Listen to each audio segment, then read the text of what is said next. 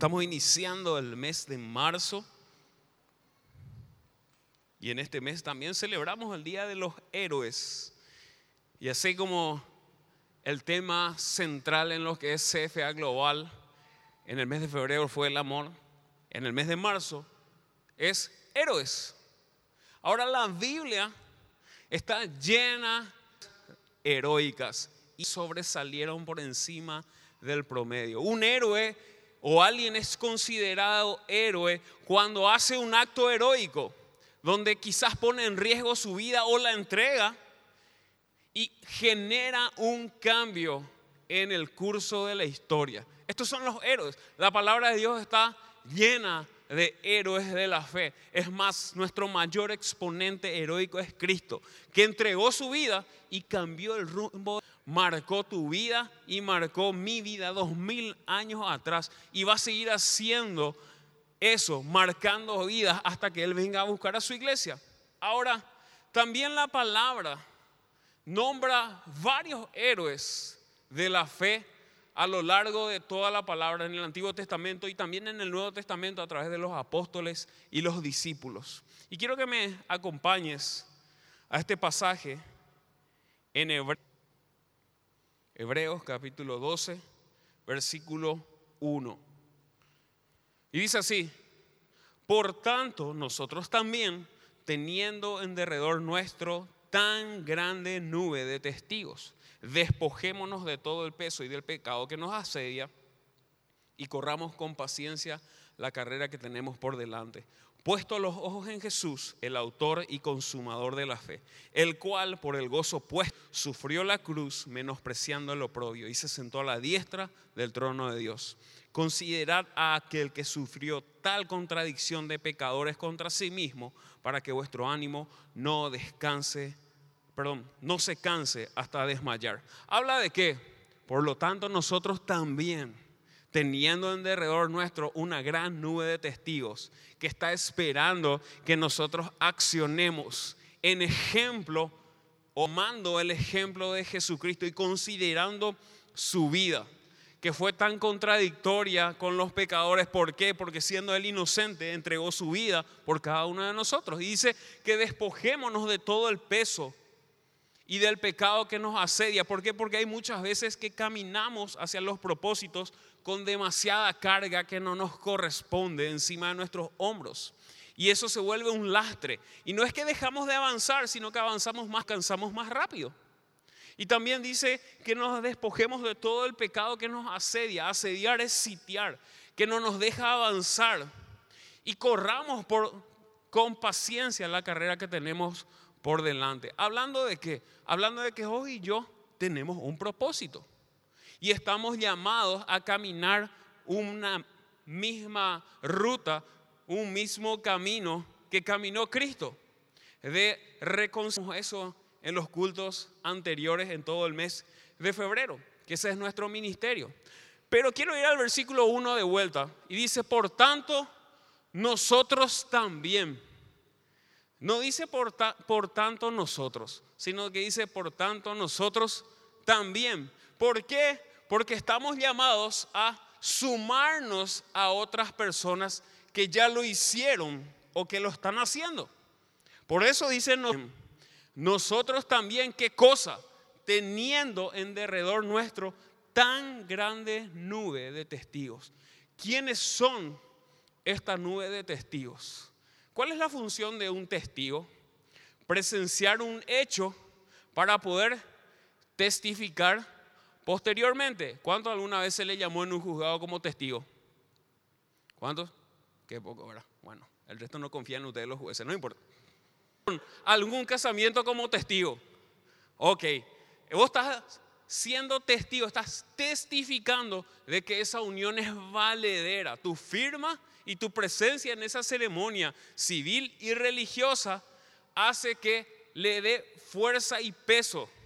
Vos decís, sí, yo soy testigo de que ellos son una pareja y se están uniendo en matrimonio. Ok, cuando dice aquí teniendo en derredor nuestro tan grande nube de testigos, se refiere a qué? Cantidad de gente que nos precedió, que está observando el cumplimiento de los propósitos sobre nuestras vidas. ¿Para qué? para testificar, para dar testimonio de las cosas que nosotros hacemos.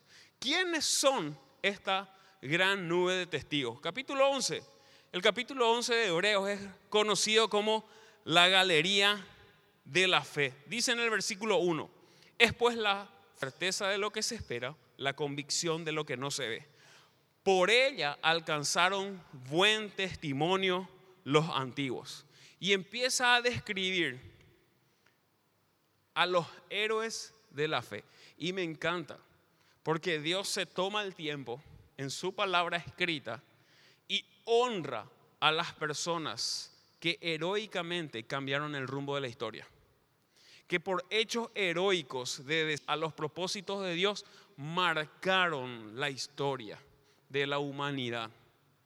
Y dice, y empieza la lista en el versículo 4. Dice, por la fe, Abel ofreció a Dios más excelente sacrificio que Caín, por lo cual alcanzó testimonio de que era justo, dando Dios testimonio de sus ofrendas y muerto aún habla por ella. ¿Con quién empieza la lista de la fe? Con Abel. Abel que lo fue dar una ofrenda que le agradó a Dios. Y después terminó su historia porque su hermano le mató. Y dice que Dios mismo dio testimonio de su ofrenda. Y muerto sigue hablando acerca de su actitud correcta. Abel encabeza la lista de los héroes de la fe. En el versículo 5 dice, por la fe Enoch fue traspuesto para no ver muerte. Y no porque Dios lo traspuso, y antes de que fuese traspuesto, tuvo testimonio de haber agradado a Dios. ¿Quién es Enoch? Enoch es arrebatado por Dios con vida. ¿Sí? ¿Cómo es eso? Sí. Hoy Enoch está en los lugares celestiales con un cuerpo corruptible de carne y hueso. Porque sin morir, Dios le llevó a su presencia. Y no es el único, el otro exponente que la palabra describe es Elías. Elías traspuestos sin ver muerte. En un momento ellos tienen que morir para tener un cuerpo glorificado, porque todos los que están allá tienen un cuerpo glorificado, o todos los que vamos a llegar allá debemos llegar con un cuerpo glorificado. Y eso entre paréntesis, por eso la gente cree que los dos testigos que habla el Apocalipsis son Elías y Enoch, que van a venir a testificar y van a morir enfrente al templo y nadie va a tocar su cadáver por tres días. Eso entre paréntesis nomás, ¿sí? No tiene nada, pero para que diga quién peor era Enoch y qué es lo que pasó con él. Ok, Dios le llevó a su presencia sin que se muera y lo hizo también con Elías. El segundo exponente de estos héroes, versículo 7.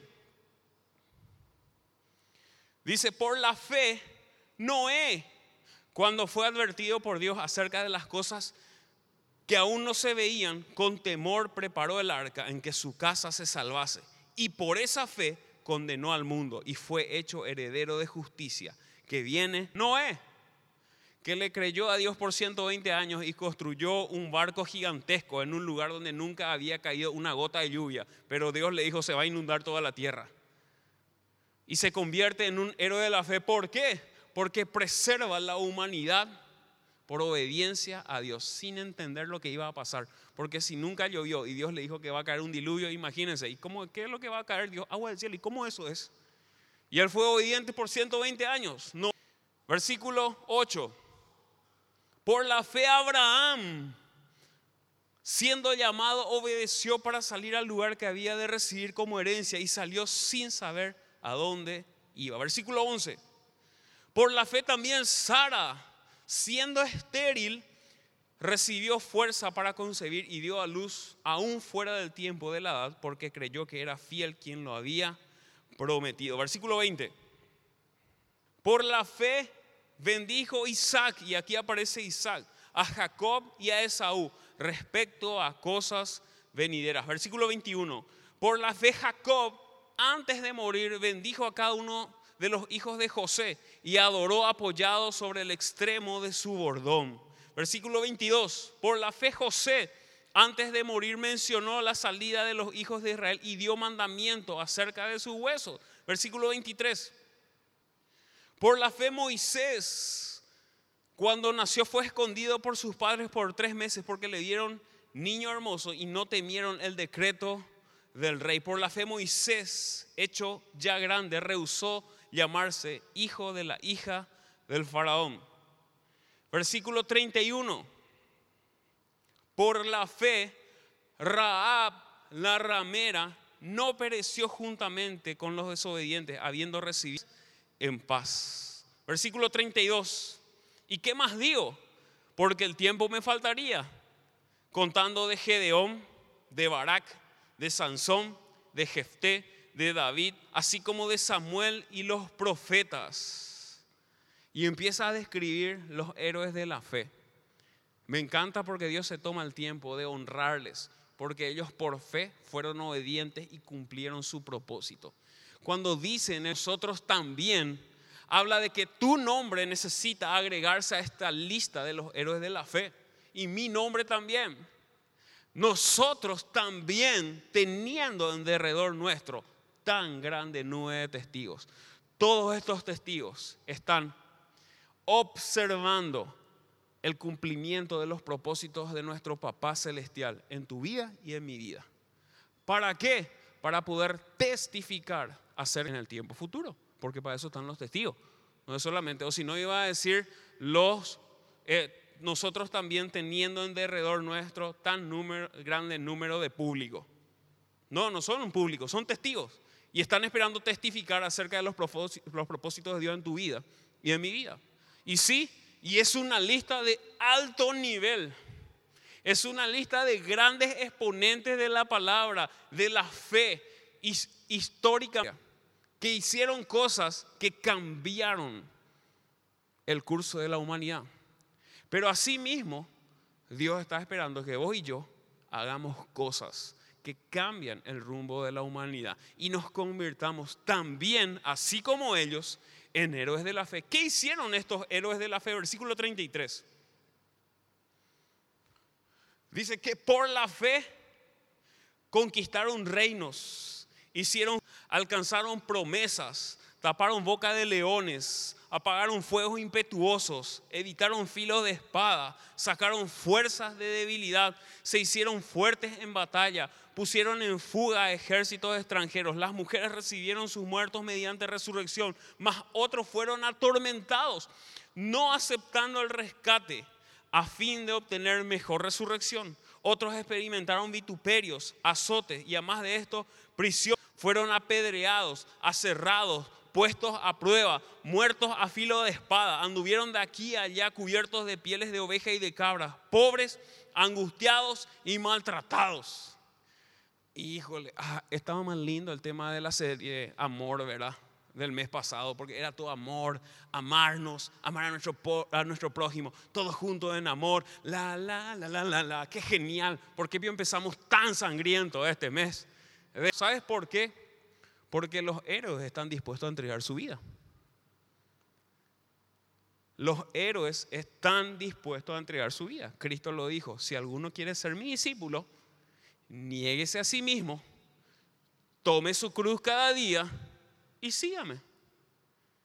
La muerte es parte diaria y no solamente física, y también la física, es parte de los propósitos de Dios para nuestra vida cada día. Ay, César, pero amigo, me gusta esa parte del culto cuando se sube la pastora y habla de las bendiciones y, cómo hay ser obediente y las bendiciones no alcanzan. Y, ah.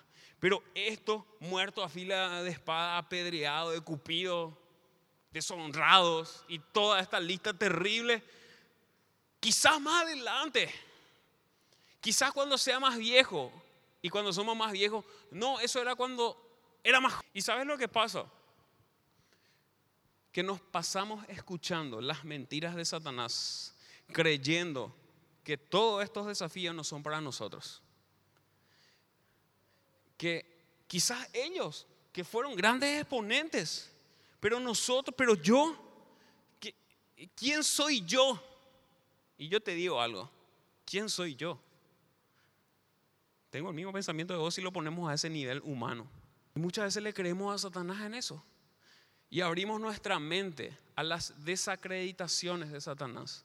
No, pero yo eh, todavía no vivo una vida perfectamente santa. No, pero eh, yo no me preparé para esto. No, pero ya me pasó el tiempo. Antes, ¿cómo lo que cuando era más joven no me dijeron estas cosas? O ¿cómo lo que ahora que soy tan joven me dicen cuando sea quizás los propósitos y empezamos a qué? A creerle las mentiras que Satanás pone en nuestra mente de que nosotros no somos dignos de convertirnos en héroes de la fe y que nosotros no estamos llamados a hacer estos actos heroicos que cambian el rumbo de la historia. Yo te digo, mi hermano, y perdón si va a sonar muy fuerte, pero Dios no te llamó a sentarte los domingos en un culto. Está muy bien, gloria a Dios, nos congregamos todos juntos, no dejes de hacerlo, por favor, no tome apunte. Ah, mira, el pastor, no, no estoy diciendo eso.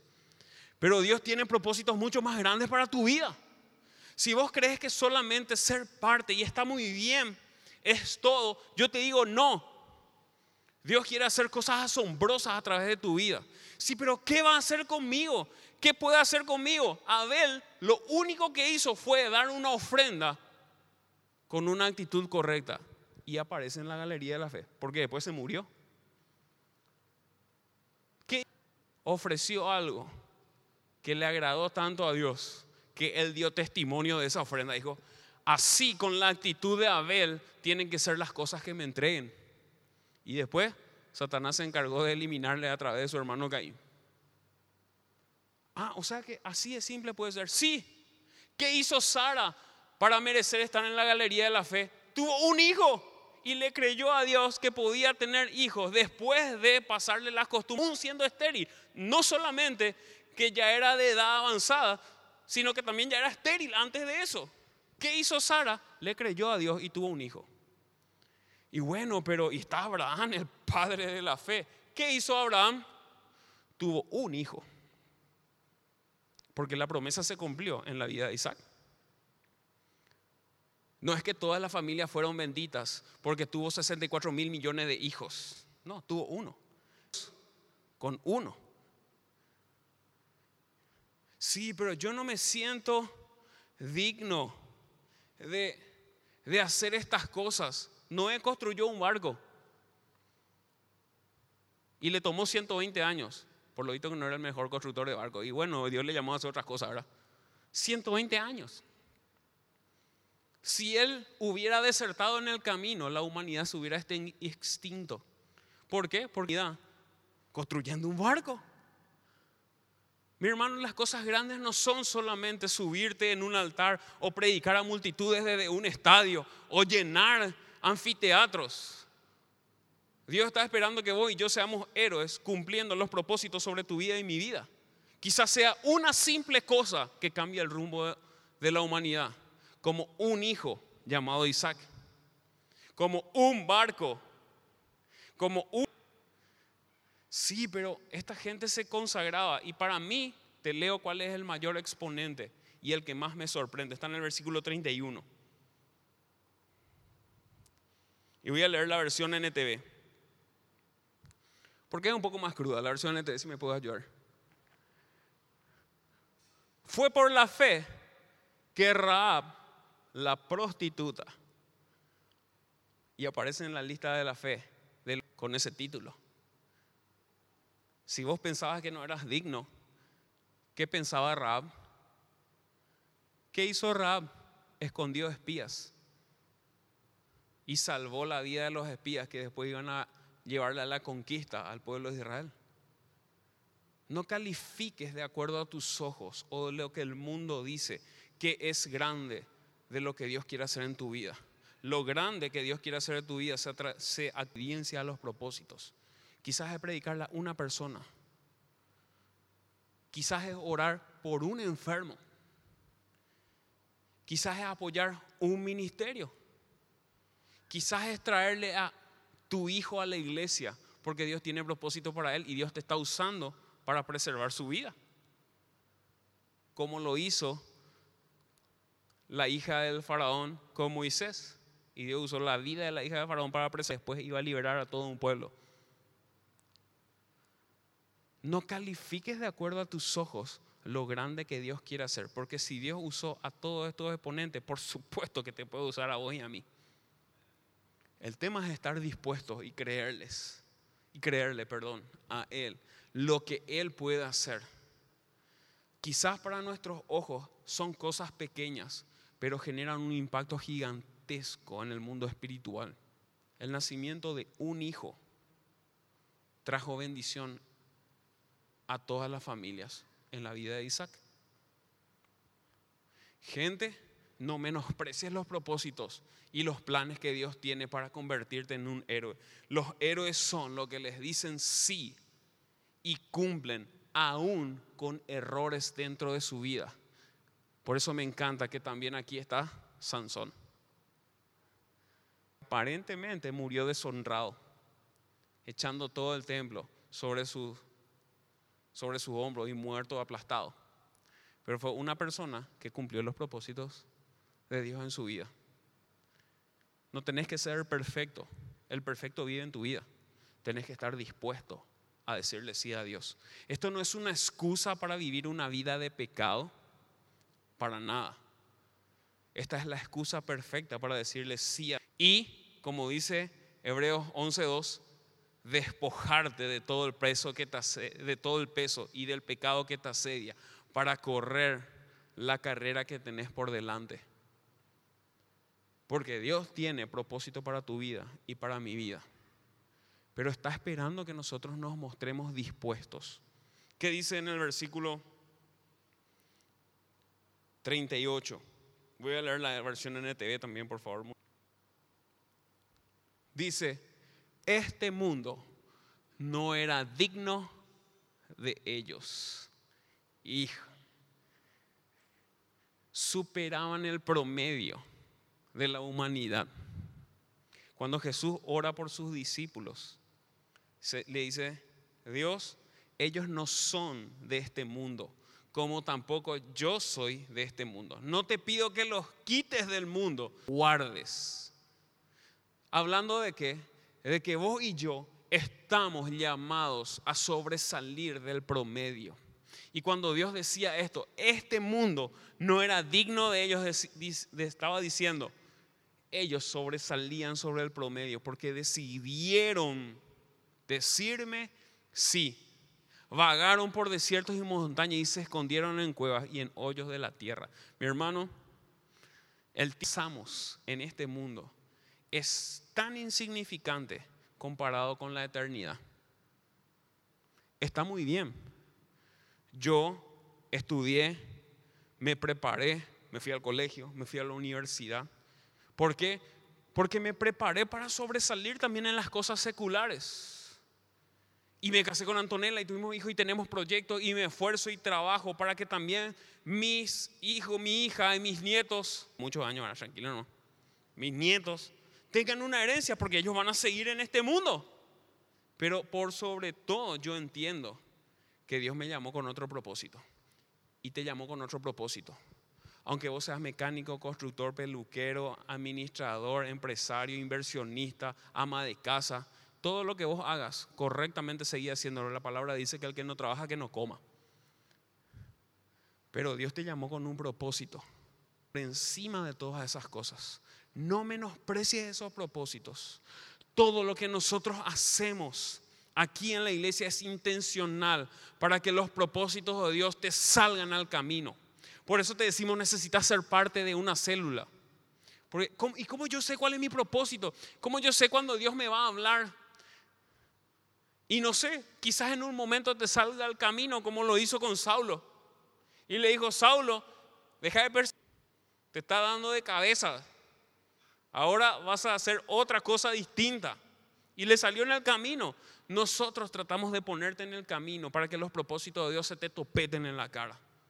Por eso te decimos, necesitas estar en una célula.